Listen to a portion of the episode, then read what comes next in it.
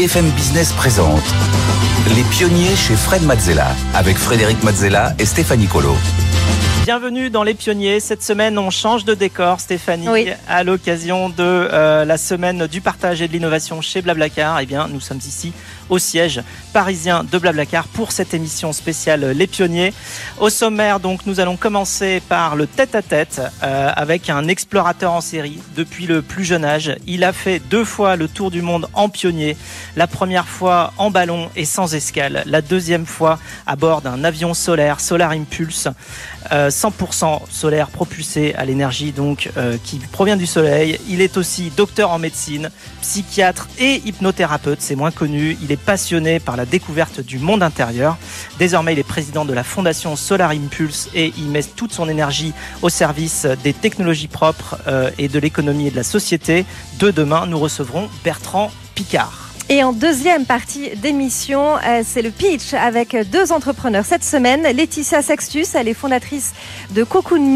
Elle propose des ateliers bien-être en entreprise. Et puis Andrea Miglietta, il est le fondateur de We Speak Solution, un service de traduction à distance. Et puis en dernière partie d'émission, comme d'habitude, Fred répondra à vos questions, celles que vous nous avez envoyées via le site de BFM Business avec grand plaisir. Et tout de suite, place au tête-à-tête avec Bertrand Picard.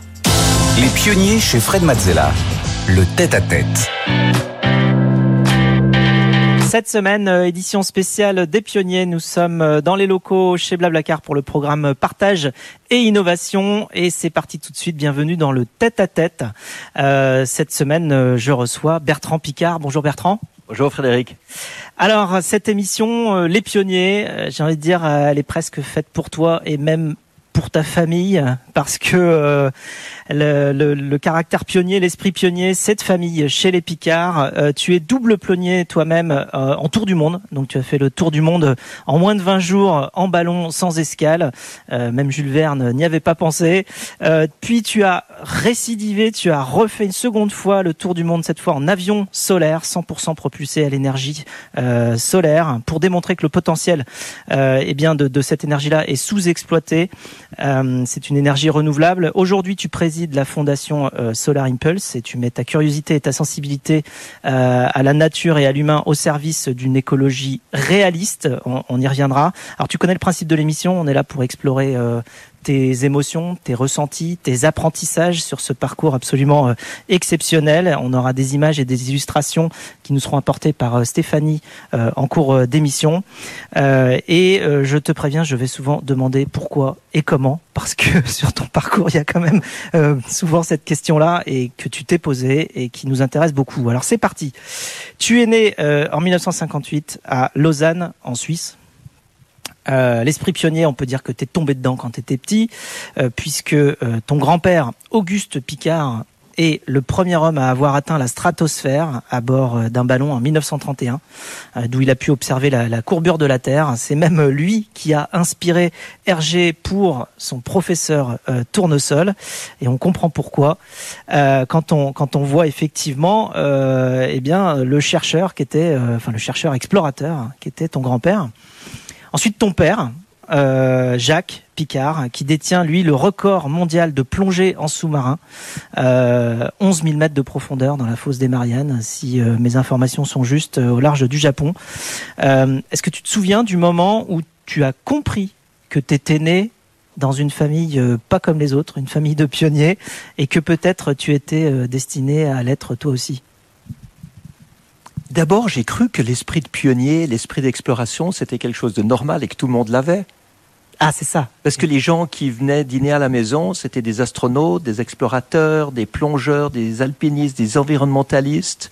Et, et c'était mon monde d'enfant. Et ça a complètement aboli pour moi la différence ou le fossé qu'il y a souvent entre le possible et l'impossible, entre le rêve et la réalité. Je lisais des histoires extraordinaires, et puis la semaine d'après, je rencontrais les gens qui les avaient faites. Oui. Et pour moi, je me disais, mais comme enfant, c'est peut-être un peu naïf de le dire comme ça, mais je me disais, il suffit de rêver quelque chose pour que ça se réalise. Ce qui fait que j'ai jamais imaginé que des choses puissent être impossibles. Et je pense que c'est pour ça que j'ai essayé plein de choses qui se sont finalement réalisées. Oui, parce qu'en plus, euh, tu étais en, en Floride hein, euh, dans, dans, ton enfance. Tu as vu combien de, tu as vu des décollages de, de, de fusées? Tu, Mais oui, j'ai vu, j'ai vu six décollages de fusées Apollo, invités avec ma famille par la NASA. Et c'est un privilège incroyable parce que, bon, on voit partir des fusées, ok, mais euh, le jour avant, il y a les réunions, les cocktails habituels de la NASA avec tous les astronautes du programme spatial, tous ceux qui voleront plus tard, évidemment pas le lendemain, et ceux qui ont déjà volé. Puis c'était des gens qui avaient la gentillesse de répondre à mes questions sur le pourquoi et sur le comment, comme dans ton émission, euh, qui euh, me montraient qu'ils n'étaient pas des surhommes. Oui, c'est ça. C'était des passionnés. C'est des gens qui faisaient des choses exceptionnelles, mais qui étaient accessibles et, complètement, euh, avec une forme d'humilité aussi euh, liée à, à, tout leur parcours qui leur a appris euh, forcément. Mais oui, et puis qui avait du plaisir à expliquer ça à un enfant, quand je, un enfant de 11 ans.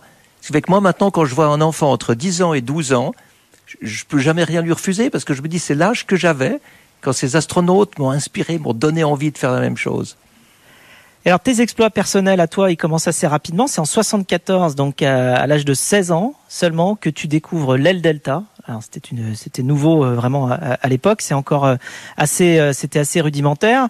mais qu'est-ce qui te motive à voler alors à ce moment-là? Ça, ça te fait pas peur d'aller essayer? Parce que là pour le coup c'était quelque chose qui était vraiment nouveau aussi, mais sans moteur et puis peut-être difficilement contrôlable parce que pas encore bien ficelé. Tu sais, après avoir voulu être un grand explorateur, comme mon père, mon grand-père et les astronautes que j'avais rencontrés, j'ai eu l'impression, comme adolescent, que tout avait déjà été fait, qu'il n'y avait plus rien à explorer, qu'il y avait déjà eu des hommes sur la Lune, et en plus j'avais le vertige et j'avais peur de monter dans un arbre. J'étais un peu timide, ce qui me rendait arrogant. Donc je me suis dit, c'est mal barré. C'est mal barré pour, pour accomplir mes rêves.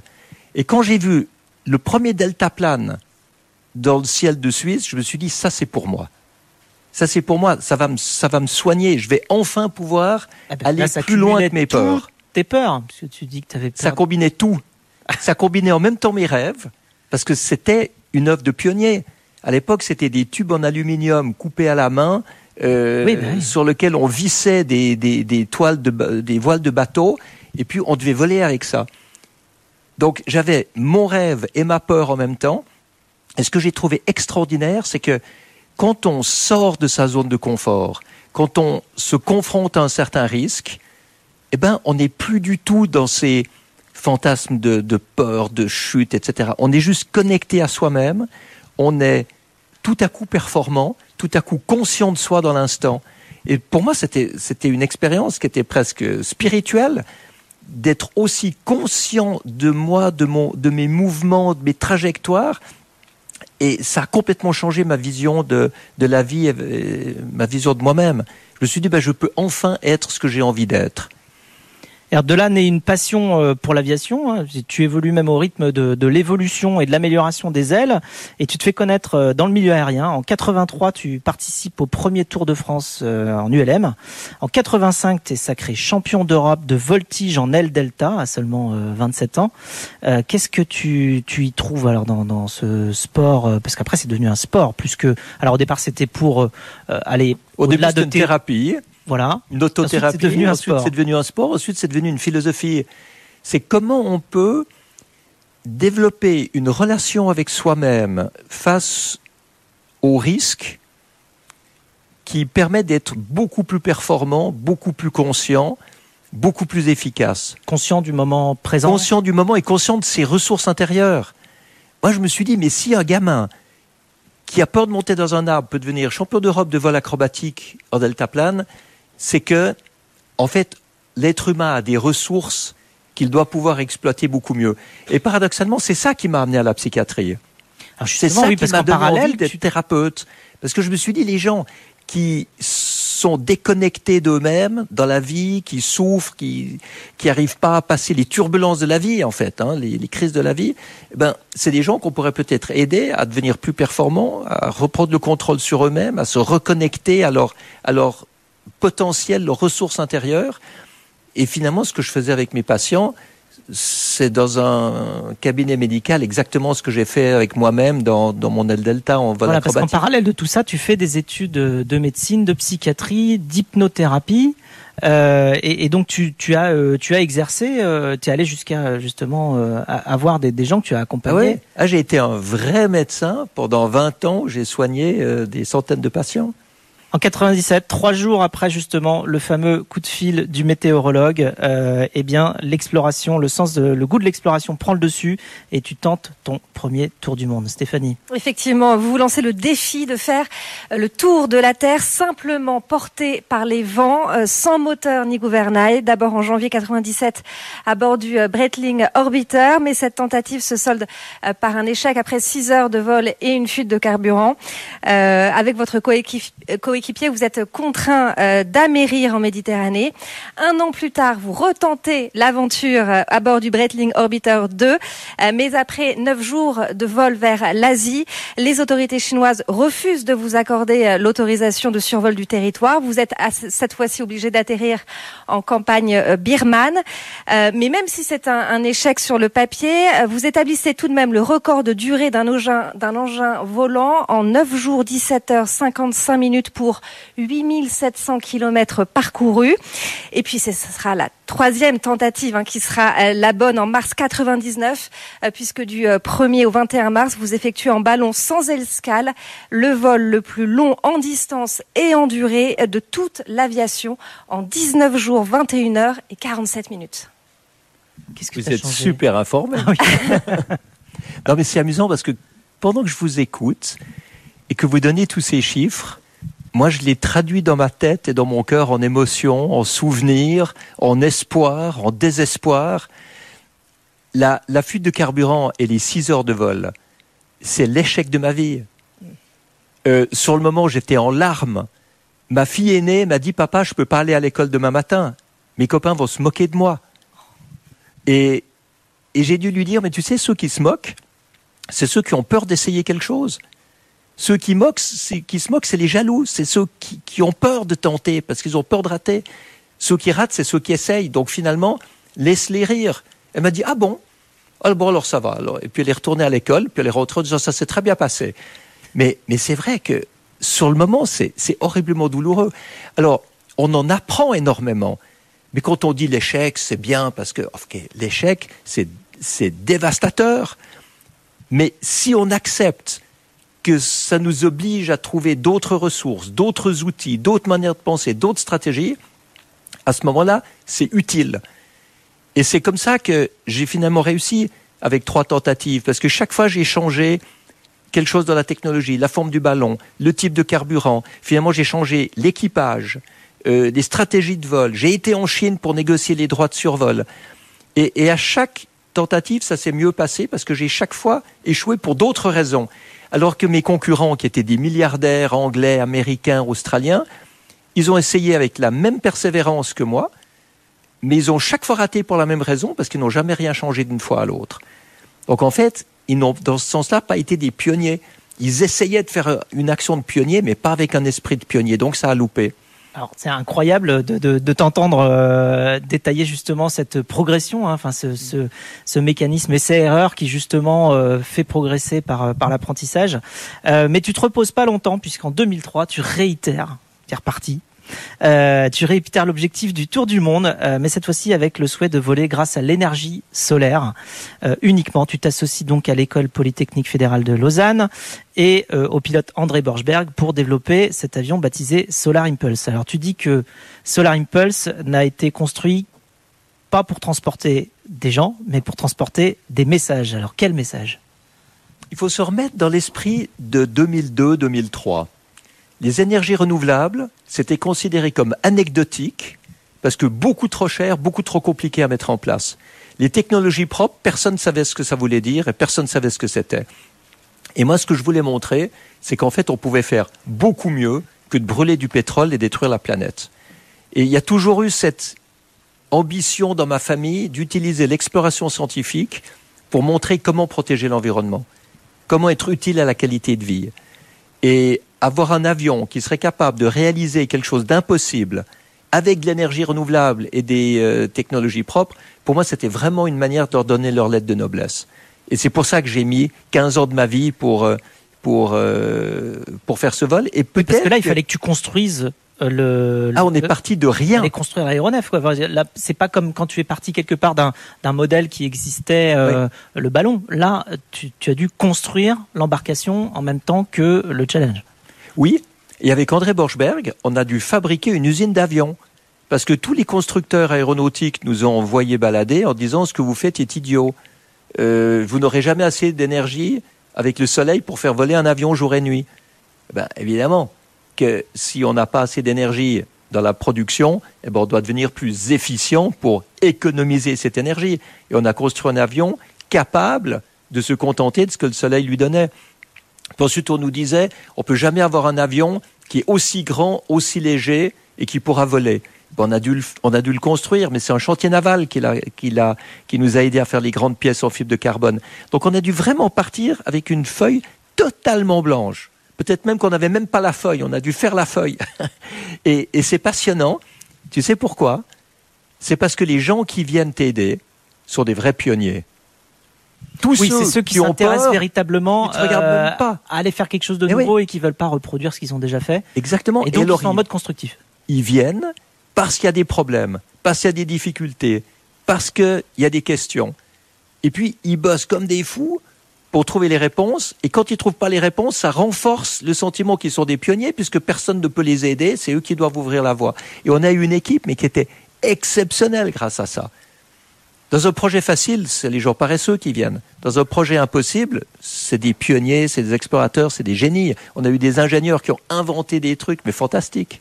Et tout ce travail euh, eh bien, se conclut par un succès, hein, puisque Solar Impulse va bien au-delà euh, du record du monde, Stéphanie. Effectivement, après euh, plusieurs années d'essai, une première traversée euh, des États-Unis en 2013, vous bouclez le tour du monde avec la deuxième version de Solar Impulse du 9 mars 2015 au 26 juillet 2016. Vous avez parcouru 43 000 kilomètres en 550 heures réparties en 17 heures de vol, réparties en 17 étapes, uniquement propulsées donc à l'énergie solaire. Euh, dans la foulée de cet exploit, vous créez la fondation euh, Solar Impulse et en novembre 2016, euh, lors de la COP 22 à Marrakech, à Marrakech, vous lancez l'Alliance mondiale pour les technologies propres avec comme objectif de fédérer les acteurs du secteur, les startups, les entreprises, mais aussi les institutions et les organisations dans le but d'identifier 1000 solutions pour protéger l'environnement, de manière rentable. Euh, c'est la naissance du label Solar Impulse Efficient euh, Solutions pour les entreprises à impact positif qui allie la protection de l'environnement et la viabilité financière. Et pourquoi la rentabilité financière? Euh, Souvent dans le monde écologique, on me demande pourquoi j'insiste autant là-dessus. Et c'est pas pour promouvoir le capitalisme, c'est pour changer le narratif. Là aussi, il faut être pionnier.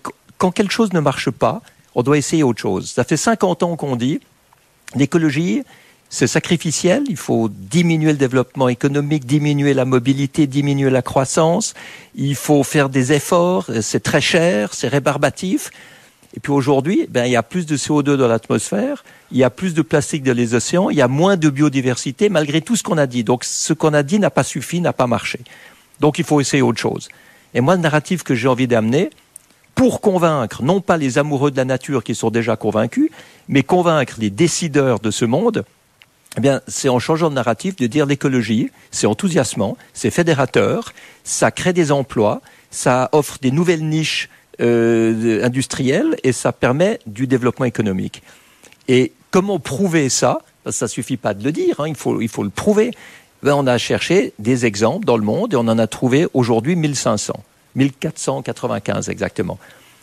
C'est des solutions, des systèmes, des produits, des matériaux, des processus, etc., qui existent aujourd'hui, qui ne sont pas des trucs hypothétiques pour le futur, qui protègent l'environnement, qui permettent de développer des entreprises, qui permettent de réduire les factures énergétiques des gens les plus démunis. Donc en même temps, on lutte contre les inégalités, contre la pauvreté, en protégeant l'environnement et en maintenant une économie qui peut financer l'éducation, la santé, les caisses de retraite. Euh. Alors ça rejoint très précisément le sujet d'une d'une question qu'un de tes très bons euh, amis euh, collaborateurs nous a transmise. André Borchberg nous a transmis une question pour toi.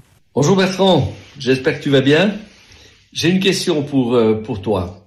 on voit que malgré tous les efforts que l'on fait pour réduire notre consommation d'énergie, pour euh, créer beaucoup plus d'énergie avec du renouvelable. Euh, on a beaucoup de peine à, réduire la, cette production de CO2.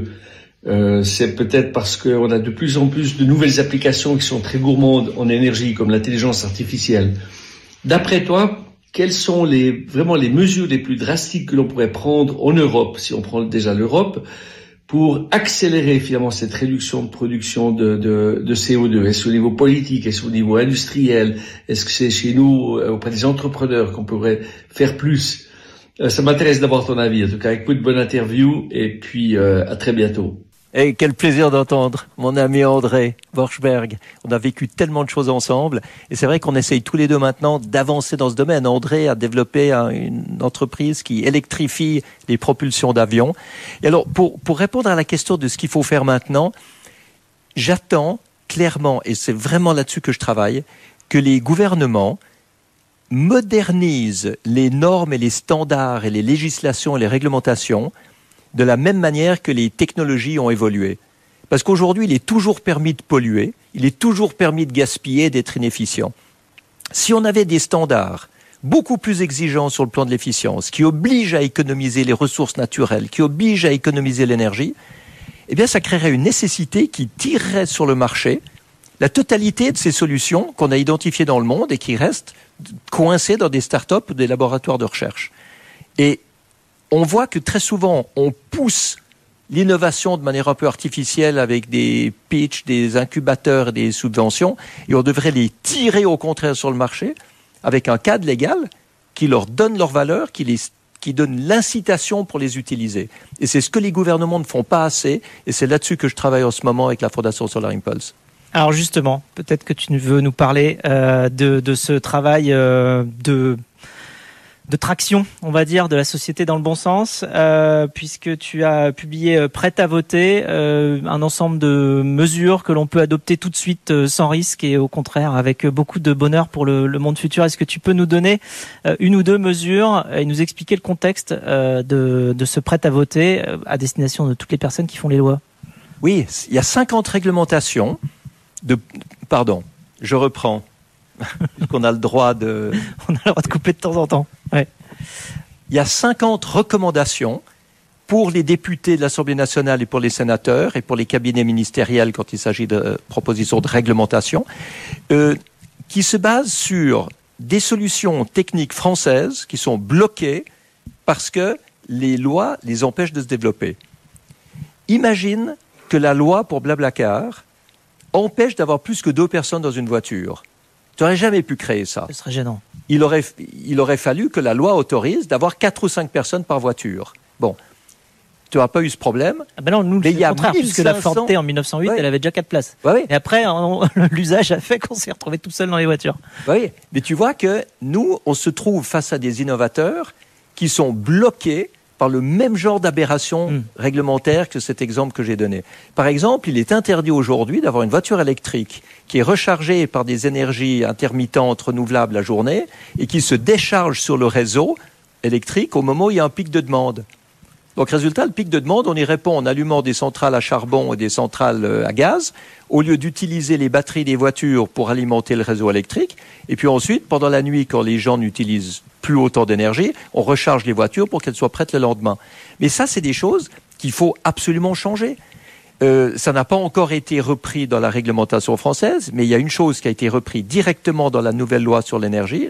Première de nos recommandations, c'est que pour toute nouvelle construction, on ait obligatoirement une étude géothermique qui soit faite pour le bâtiment, de manière à ce que le constructeur ne puisse jamais dire je ne savais pas que c'était aussi rentable aussi facile de l'installer. Et puis, ben, il y en a 48 autres, et puis euh, il faut maintenant qu'elle soit aussi utilisée dans la nouvelle loi sur l'industrie verte. Donc ça, c'est aussi un travail avec Bruno Le Maire pour que ces solutions permettent à l'industrie euh, française de percer dans des nouveaux débouchés et d'être plus verte dans ce qu'elle fait déjà. Alors dans ton dernier livre Réaliste, publié euh, en octobre 2021, toujours chez Stock, tu nous exposes ta vision de l'écologie également, donc euh, cette notion d'efficience, cette notion de, euh, de réalisme par rapport à ce qui nous attend, mais aussi aux solutions qui existent, les 1495 solutions. Alors on peut réconcilier l'urgence de l'adaptation au changement climatique et la nature humaine, on l'espère, même quand elle recherche le, le confort. Alors c'est quoi le rôle justement d'un pionnier pour toi en 2023, si tu devais le résumer euh, en quelques mots C'est mettre un esprit de changement, un esprit de pionnier d'exploration aussi dans le monde politique, aussi dans toute la protection de l'environnement. Parce que tu vois les optimistes qui font rien parce qu'ils se disent que tout va être réglé de toute façon. Puis tu as les pessimistes qui se disent tout est foutu donc ça sert à rien de faire quoi que ce soit non plus. Ben, c'est pour ça que je pense qu'il faut prôner le réalisme. Le réalisme, c'est quand on veut atteindre un résultat indépendamment de sa propre idéologie. Donc on a besoin des activistes écologistes, on a besoin du social et de la solidarité pour résoudre les inégalités, on a besoin de l'industrie qui amène des solutions, on a besoin de la droite qui veut de la sécurité dans l'approvisionnement, on a besoin de création d'emplois, donc on a besoin de la gauche et de la droite, on a besoin des écologistes et des industriels, on a besoin des autres. Et aujourd'hui, chacun veut faire en fonction de ses propres certitudes. Il y a un clivage dans la société, il y a un morcellement dans la société. Les gens s'insultent parce qu'ils ne veulent pas qu'on soit pionnier dans ce domaine-là. Ils croient qu'ils sont les seuls à maîtriser la, la, vérité absolue. Et c'est pas ça. On n'a jamais raison tout seul. On ne réussit jamais tout seul. On voit que dans les choses difficiles, il faut des équipes. Et aujourd'hui, l'équipe, elle doit être dans tous les partis politiques, dans toutes les tendances écologiques, dans toutes les solutions industrielles. Et si on n'arrive pas à mettre cet état d'esprit-là, on n'arrivera pas à résoudre les problèmes environnementaux. Bien, ce sera le mot de la fin. Euh, on a besoin des autres, on a besoin des pionniers et d'un esprit pionnier euh, justement pour résoudre tous les problèmes qui nous attendent. Merci Bertrand pour la simplicité avec laquelle tu nous partages euh, ton monde exceptionnel, pour l'inspiration que tu représentes pour nous tous et pour les générations futures. quant à nous, eh bien, on se retrouve juste après pour le pitch. Les pionniers chez Fred Mazzella sur BFM Business.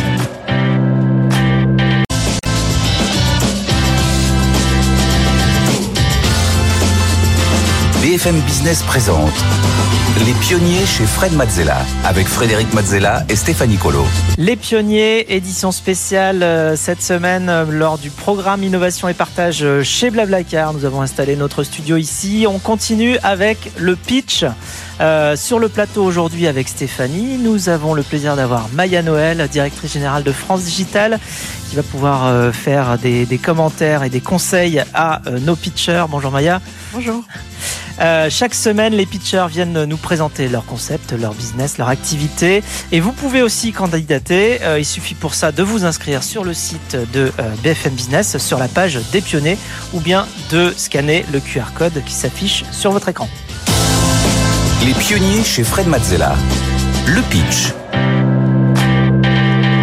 Aujourd'hui, nous recevons notre première pitcheuse. Il s'agit de Laetitia Sextus. Bonjour Laetitia. Euh, soyez la bienvenue. Vous êtes la présidente fondatrice de Cocoon Me. Vous proposez des ateliers euh, bien-être en entreprise. Alors, je vous rappelle les règles.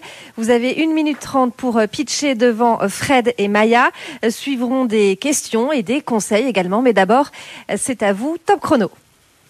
Je vais pas y aller par quatre chemins. Il y a trois ans, j'ai fait un burn-out. Et j'ai compris beaucoup de choses. J'ai compris qu'il fallait pas attendre la surchauffe avant euh, de recharger ses batteries. J'ai compris qu'en prenant le temps de souffler pendant une heure, on était plus efficace qu'en s'acharnant pendant une journée. Je vais vous donner un chiffre assez édifiant, c'est que le mal-être au travail coûte près de 15 000 euros par an et par salarié. Je suis convaincue d'une chose, c'est que la performance en entreprise passe par le bien-être en entreprise. C'est pourquoi j'ai créé Cocoon Me, qui aide les dirigeants à améliorer la qualité de vie au travail de leurs équipes en organisant des rendez-vous bien-être autour de la relaxation, du sport et de la santé. Pauses bien-être au travail avec du yoga, de la sophrologie, du sport, des massages, des ateliers de prévention santé. On est une super équipe d'une cinquantaine d'intervenants sur toute l'île de France. Notre offre est personnalisée, en présentiel ou en visioconférence, ponctuelle ou récurrente avec des abonnements. On intervient sur les lieux de votre choix et on s'adapte à votre espace disponible. Vous l'aurez compris, notre force, c'est d'avoir justement cet accompagnement hyper précis. Cocoon Me, c'est déjà plus de 20 clients, start-up, grands groupes, collectivités, hôtels de luxe. Cocoon Me, demain, notre ambition, c'est que les rendez-vous Cocoon Me deviennent une norme dans les entreprises. On passe un tiers de notre vie au travail et ce temps-là, on ne doit pas le subir, on doit le savourer. Merci beaucoup Laetitia, Laetitia Sextus pour, euh, Cocoon Me. Euh, Fred, on commence avec tes questions. Oui, ma première question, euh, puisque le, on parle d'accompagnement, donc c'est extrêmement important de bien choisir euh, vos intervenants. Comment vous les trouvez? Comment vous euh, apportez justement cette, cet accompagnement précis, comme vous dites? Oui. Alors, bah moi, je suis une grande fan de sport, de yoga, de danse depuis euh, depuis 20 ans. Donc, j'ai eu naturellement un réseau dans voilà les professeurs. Je connais beaucoup de professeurs de sport, de yoga, donc ça a été plutôt facile pour commencer. Après, on s'appuie beaucoup sur des, des écoles, des organismes de formation réputés. Euh, les réseaux sociaux également qui sont euh, une super vitrine pour dénicher des pépites. Et aujourd'hui, on reçoit aussi beaucoup de candidatures, donc il y a un réel travail de sélection, euh, de vérification des certifications. Et les intervenants sont des professionnels qui sont certifiés, sensibilisés aux problématiques liées au monde du travail. Et alors donc votre euh, valeur ajoutée, elle se situe où véritablement? Est-ce que euh, au-delà de, de, votre capacité de mise en relation euh, des bonnes personnes, du coup des intervenants euh, avec les, les, les salariés et, toutes les personnes accompagnées, euh, est-ce que vous avez une valeur ajoutée, je sais pas, technologique ou, ou autre Enfin, où est-ce que vous apportez peut-être quelque chose de différent par rapport à un accompagnement plus traditionnel? C'est une très bonne question puisque le bien-être, c'est une industrie très concurrentielle. On n'est pas les premiers à proposer une offre dans le bien-être, on ne sera pas les derniers et c'est tant mieux, c'est un domaine hyper important. Euh, la force de Cocoon c'est d'avoir une, une offre très complète avec une diversité d'ateliers, donc que les collaborateurs aient besoin de se défouler, de se détendre, d'être sensibilisés aux problématiques euh, liées au monde du travail. On va apporter une solution. Euh, Aujourd'hui, Me, c'est pas la grosse usine, c'est une entreprise à taille humaine. Euh, on personnalise l'offre au maximum. Il euh, n'y a pas une séance de sophrologie, euh, de yoga qui va se ressembler. On va vraiment adapter aux problématiques euh, du client. il y a quelques mois, on est intervenu pour les enseignants d'une école maternelle et on les a accompagnés justement sur la problématique comment gérer ses émotions quand on travaille avec des enfants qui eux-mêmes ne savent pas gérer leurs émotions. Donc on est vraiment dans la personnalisation de l'offre. Merci Laetitia pour ces réponses aux questions de Fred. Maya, on passe à, ton, ressenti sur le pitch de, Laetitia. Alors Laetitia, j'ai beaucoup apprécié ton pitch. Je trouvais qu'il nous mettait directement dans le contexte et euh, tu avais une excellente diction. Enfin, c'était assez complet. On avait des chiffres. Euh, le, service est, très compréhensible. Donc là, sur la forme et le fond, j'ai rien à redire. Euh, j'ai quelques questions encore sur sur ton service. donc on a compris que c'était un véritable enjeu, ne serait-ce que financier, parce que tu dis que ça coûte 15 000 euros par an par salarié. Euh, Est-ce que ça, les entreprises sont sensibilisées à ce sujet? Est-ce que c'est facile du coup de faire adopter ce genre de solution? Alors je dirais que toutes les entreprises ne sont pas euh, sensibles au même degré à, la thématique du bien-être au travail. Et pourtant, c'est vrai que bah, le chiffre, euh, moi-même, j'ai dû le relire plein de fois avant de pouvoir réaliser à quel point c'était important. Mais du coup, c'est vrai que 15 000 euros par an et par salarié, c'est le coût du désengagement. Euh, avoir un, un, employé qui est présent mais qui n'est pas motivé ou bien qui est saturé, qui n'est plus efficace. L'absentéisme, le coût de remplacement d'un employé absent. Donc finalement, l'addition, elle est vite faite. Et, et, un cours, un cours de yoga chaque semaine, ça reste du coup une initiative rentable quand on considère euh, ces chiffres. Alors, est-ce que est-ce que, euh, enfin, simplement un cours de yoga, ça résout tous les problèmes parce que ça paraît un peu, euh, comment dire, une solution euh, miracle. Il y a d'autres paramètres qui peuvent expliquer justement ce désengagement ou l'absentéisme. C'est pas, bon, je pense que le yoga peut aider, mais quelles sont peut-être les autres choses que vous préconisez aux entreprises qui sont vos clientes pour améliorer les choses? Oui, bah, je pense que voilà, c'est vrai qu'un cours de yoga ne va pas résoudre tous les problèmes. Ça fait pas de mal. Aujourd'hui, on est voilà deux tiers, euh, deux tiers des salariés euh, français qui reconnaissent être stressés au travail. Donc le yoga, c'est vraiment un super exercice pour répondre à ces thématiques en fait, à cette problématique de stress On a aussi énormément d'absentéisme à cause de, des troubles musculo-squelettiques, en fait, des maladies euh, voilà, professionnelles. Donc le yoga, on va vraiment travailler aussi des postures, euh, réduire ces, ces, ces troubles. Donc en ça, on propose vraiment une solution. Après, c'est vrai que je pense que la responsabilité, elle est partagée. Euh, on peut pas tout mettre sur le dos de l'entreprise. C'est aussi à chacun, et c'est le message que j'ai envie de faire passer, c'est que c'est à chacun de connaître ses limites, de savoir souffler quand c'est nécessaire. On l'oublie beaucoup. Et le rôle de l'entreprise, ça va être vraiment de sensibiliser. Euh, de sensibiliser autour de tous ces sujets finalement. Merci beaucoup Laetitia Sextus. Je rappelle que vous êtes la présidente fondatrice de euh, Cocoon Me. Euh, on accueille tout de suite notre deuxième pitcher du jour. Il s'agit d'Andrea Miglietta. Euh, bonjour euh, Andrea. Euh, vous êtes le président de président fondateur de WeSpeak, un service de traduction à distance. Alors je vous rappelle les règles. Vous avez une minute trente pour pitcher devant Maya et Fred. Suivront des questions et des conseils, mais d'abord c'est à vous. Top chrono.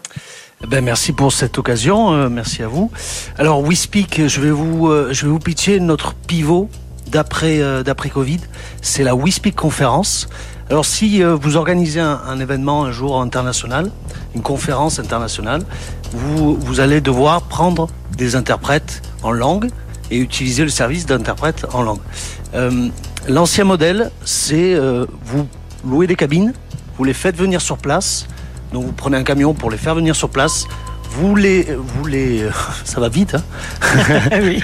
Vous prenez des techniciens pour les monter, vous les sonorisez, etc. Et vous faites déplacer les interprètes sur le lieu de l'événement euh, pour qu'ils suivent la conférence et pour qu'ils interprètent en direct. Euh, nous, on révolutionne ce marché-là, vieillissant, euh, avec un ordinateur. On remplace toute cette logistique par un ordinateur et notre plateforme. Donc notre ordinateur va sur place récupérer la vidéo et le son de la conférence et l'envoyer sur notre plateforme. Et nos interprètes euh, sont connectés, eux, en remote sur notre plateforme et suivent en direct la conférence.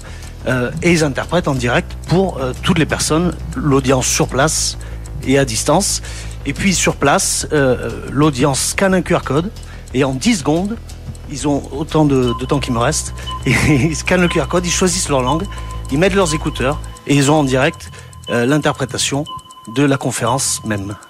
Merci beaucoup, Andrea Miglietta. Fred, on commence avec euh, tes questions. Bravo, je pense qu'il y a une grosse opportunité. Alors, c'est tellement. Je vais avoir deux questions.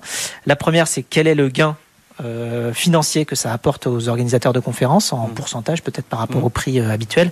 Et la deuxième c'est euh, ça n'existe pas déjà ça? Enfin ça, ça me paraît tellement euh, énorme comme comme euh, opportunité que ben, je nous sommes pionniers ça. nous sommes pionniers euh... ça tombe bien aussi c'est le bon endroit je, je savais euh, ben merci vous avez, vous avez pitié je peux je peux y aller je réponds ah oui, allez-y, allez oui, Quel est le gain Quel est le gain financier pour, pour, les organisateurs de conférences Oui, oui, bien sûr. Euh, en fait, c'est 20-30%. Nous, les interprètes, on les paye un peu plus que le prix du marché puisqu'on veut vraiment les meilleurs. Et en fait, le fait de les avoir à distance, on va avoir même des interprètes plus spécialisés que euh, les interprètes que vous trouvez localement. Parce que si vous faites un événement en Nantes, par exemple, sur la cybersécurité, vous allez devoir, on a fait un événement il y a, il y a quelques semaines à, à Montréal, avec euh, un gros événement avec six salles et, euh, de l'interprétation en direct. S'il avait fallu trouver des interprètes spécialisés à Montréal dans la cybersécurité, il aurait fallu six mois. Là, on les a pris dans toute l'Amérique du Nord. Et nous, tout ce qui nous importe, c'est qu'ils soient spécialisés. Voilà, le, le et qu'ils aient une bonne connexion quand même. Oui, oui en fait, on, on, teste tout ça. Ils ont bien sûr une, une, connexion Internet filaire et un boîtier de, de sécurité. Un routeur de Donc 20 à 30 de gains financiers. Ouais. J'aurais pensé un peu plus, mais euh, je comprends si ce sont des traducteurs plus spécialisés qui peuvent on, être plus chers à l'heure, mais enfin en même temps, il n'y a pas les déplacements, il n'y a voilà. pas l'installation de cabine, il n'y a pas le, les, les, machines sur place. Donc euh, bon, je, je pensais plus peut-être que voilà. L'économie dans les dans les dans les tonnes de carbone. Euh, oui, ah bah c'est important voilà. de le mettre aussi ouais. ça. Le bilan carbone est meilleur, c'est sûr. Bien sûr. Exactement. Et ma deuxième question, c'était donc ça n'existe pas déjà Alors, à l'international. On a été pionnier, ça, a été, ça existe euh, aux États-Unis et au UK. Euh, donc on a des concurrents qui arriveront euh, euh dans les années à, venir. Il faut rester devant. Hein. On, on, on, va, on, va, rester devant. Elle est grande comment votre équipe aujourd'hui? Là on est on est quatre et on sera huit d'ici deux mois et puis 12 à la, à la fin de l'année. Donc une, une, belle croissance. Euh, Maya, on passe à tes impressions sur le pitch d'Andrea. Alors, pour ton pitch, Andrea, euh, comme tu dis, c'est assez court, une, euh, une minute trente, et c'est vrai que tu as mis un peu de temps euh, sur la mise en situation. Euh, je pense que ça aurait peut-être mérité euh, de simplement expliquer ton produit en une phrase, parce que la- l'avantage de ton Ouais. produit, c'est qu'il est super simple. C'est une application qui permet une traduction en temps réel pour n'importe quel événement. Et, euh, Je et le d'ailleurs, non mais d'ailleurs ton produit est tellement simple, je pense qu'il faut vraiment accentuer le côté très simple de euh, c'est disponible sur n'importe quel téléphone, il suffit de scanner un QR code. Ouais. Euh, quand tu es organisateur, bah, c'est très simple à mettre en place parce que je sais parce que j'ai utilisé le service, euh, je t'ai appelé la veille pour l'événement le lendemain et ça a fonctionné. Donc je pense qu'il faut pas que tu hésites à mettre cette simplicité en avant et peut-être euh, ajouter quelques chiffres. euh, euh, combien de langues sont disponibles Ah, Il n'y a, pas de limite. de Le, maximum qu'on ait fait, c'est 19. Bon, ça arrive pas tous les jours, mais. Mais en simultané. Ouais. Super. Oui, parce que les, les cabines sont virtuelles, donc on n'a pas de limite. Et on fait la langue des signes et la vélotypie. Voilà. Donc, vélotypie, c'est le, sous-titrage en direct qu'on affiche sur la vidéo, sur les écrans. Et, euh, et pour combien de, de spectateurs en simultané tu peux On n'a on pas de limite. euh, on n'a pas de limite. Puisque si euh, une 3G suffit pour les, les personnes sur place, puisqu'il n'y a que le son de l'interprète dans, le, dans leur mobile, sur la web app, euh, voilà. Il n'y a pas de limite. Voilà, mais en fait, tu as un produit génial euh, avec plein d'arguments. euh, ça mériterait du coup de- d'en mettre encore plus en une minute. Bon, je vais travailler le pitch. Mais c'est vrai que le côté un petit peu euh, improvisé quand même de, de, la, de la prestation que tu nous as faite rend aussi le truc très sympathique. Ah, mais je dis pas le tu vois, du coup on se dit oh ben voilà, Peut-être moins formaté, mais c'est plus sympathique aussi. Voilà. Eh bien, on suivra ça de près. En tout cas, merci beaucoup, euh, Andrea Miglietta. Merci Je à rappelle vous. que vous êtes le Merci président beaucoup. fondateur de euh, WeSpeak. Euh, merci beaucoup, Maya. On te retrouve euh, la semaine prochaine pour une, une prochaine émission. Euh, si vous aussi, vous voulez venir pitcher, c'est très simple. hein. Rendez-vous sur le site euh, des pionniers, euh, sur, la, sur le site de BFM Business. Il y a aussi euh, l'adresse lespionniers at bfmbusiness.fr. Euh, Fred, on reste ensemble pour la dernière partie Oui. de l'émission. pour les Que questions. Fred euh, vous répond. Les pionniers chez Fred Mazzella. Fred vous répond. Pionniers, ça continue avec euh, vos questions. Chaque semaine, vous pouvez euh, nous transmettre euh, les questions que vous avez envie de me poser sur votre activité, sur l'entrepreneuriat, sur l'écosystème tech, sur toutes les problématiques que vous rencontrez en tant qu'entrepreneur ou même dans votre entreprise, tout simplement. Je suis là pour y répondre, Stéphanie. Et justement, ces questions, vous pouvez nous les envoyer via la page des pionniers sur le site de BFM Business. Et comme chaque semaine, hein, on a sélectionné des questions qui concernent les entrepreneurs. Mais comme, évidemment, Blablacar nous accueille hein, aujourd'hui à l'occasion de la semaine euh, du partage et de l'innovation, eh bien, certaines de ces questions ont rapport à l'histoire et aux ambitions euh, de l'entreprise. On commence tout de suite, euh, Fred, avec la question de Florence. Comment faire perdurer la culture dans une entreprise? Comment et comment avez-vous fait chez Blablacar? Oui, alors c'est vrai que le sujet culture euh, est extrêmement présent euh, chez Blablacar et je pense que c'est aussi un des, une des choses qui explique la réussite et la, la durée euh, de, des projets, l'état d'esprit aussi innovant euh, que euh, qu'on déploie toujours euh, chaque semaine, chaque mois. Euh, donc euh, je pense que la première chose pour faire durer une culture ou faire durer une entreprise tout court, c'est déjà de s'y intéresser tout simplement à ce sujet. Non, parce que je dis ça parce que des fois ça paraît tellement implicite qu'on ne pense pas forcément à s'arrêter sur ce sujet-là. C'est-à-dire quelle est notre culture, qu'est-ce qu'on fait, pourquoi on le fait. Euh, et donc une fois qu'on s'y est intéressé, il faut y travailler. Alors ça après, ça veut dire que euh, il faut aller construire, articuler ce qu'on entend par euh, la culture et ce qui fait qu'on est heureux de travailler ensemble tous les jours. Euh, donc ça peut se réfléchir évidemment euh, au moment de la création, euh, un petit peu après aussi avec les équipes qui ont rejoint. Euh, on définit ensemble quelques principes. Alors chez Blablacar, on en a défini pas mal. Initialement, on en avait défini une dizaine. Ensuite, on les a révisés. Alors ça, c'est très important aussi. Il faut savoir les faire vivre avec l'évolution de la société. C'est-à-dire que nous, on avait créé nos principes quand on était une cinquantaine, et puis ensuite, on les a révisés quand on était 500, avec des groupes de travail qui impliquaient des dizaines et des dizaines de personnes, justement sur ce sujet-là, pour définir ce qui fait qu'on est heureux de travailler ensemble, ce qui fait qu'on est efficace quand on quand on travaille. Euh, et donc ensuite, il y a évidemment la nature euh, des, des principes qui peuvent être formulés dans la culture d'entreprise. Euh, je pense notamment à deux principes très très forts chez Blablacar qui assurent un petit peu la longévité justement du caractère innovant euh, que les équipes peuvent développer. Dans nos principes, il y en a un qui dit share more, learn more. Donc plus on partage, plus on apprend. Euh, donc le, le, la notion d'apprentissage est très très forte, la notion de partage également parce que quand on innove, eh bien, euh, on partage les connaissances qu'on a apprises ensemble parce qu'on va pas forcément les apprendre ailleurs. C'est pas une autre société qui va nous apprendre comment faire notre métier. Donc il faut bien qu'on partage au maximum ensemble en, en interne. Euh, et puis un autre principe qui dit fail, learn, succeed. Alors là, celui-là, c'est euh, on échoue, enfin on essaye, on échoue et on apprend et ensuite on réussit. ça c'est très important parce que ça libère la possibilité pour chacun d'aller faire des essais, donc d'aller euh, explorer. Et puis euh, ça euh, renforce la culture de l'apprentissage et aussi la culture de la réussite à la fin, puisque quand on a bien bien échoué, bien appris, en général on réussit bien par la suite. Donc le le mot learn, hein, alors évidemment comme la société est internationale, c'est pour ça que nos nos valeurs sont en sont en anglais. mais quand on a bien assimilé ces ces, ces concepts d'apprentissage et de réactivité par rapport à l'innovation, eh bien se retrouve avec une, une, société qui complètement euh, conserve sa culture dans le temps et euh, peut continuer à être pertinente dans le monde contemporain. Allez, on enchaîne avec la question de Mathieu. Quel est le potentiel du covoiturage du quotidien et donc de Blablacar Delhi Alors c'est une très bonne question. Ça fait très longtemps qu'on se la pose puisqu'en fait, euh, au niveau du covoiturage domicile-travail, tant qu'il n'y avait pas euh, autant, notamment de, de téléphones mobiles déployés, on n'a pas pu euh, vraiment développer le potentiel du covoiturage domicile-travail. On l'a fait sur la longue distance, sur lesquelles il y a un petit peu plus de prévision à l'avance, euh, puisqu'on va réserver son trajet pour faire 200, 300, 500 km. Mais euh, Blablacar Delhi, c'est plus récent.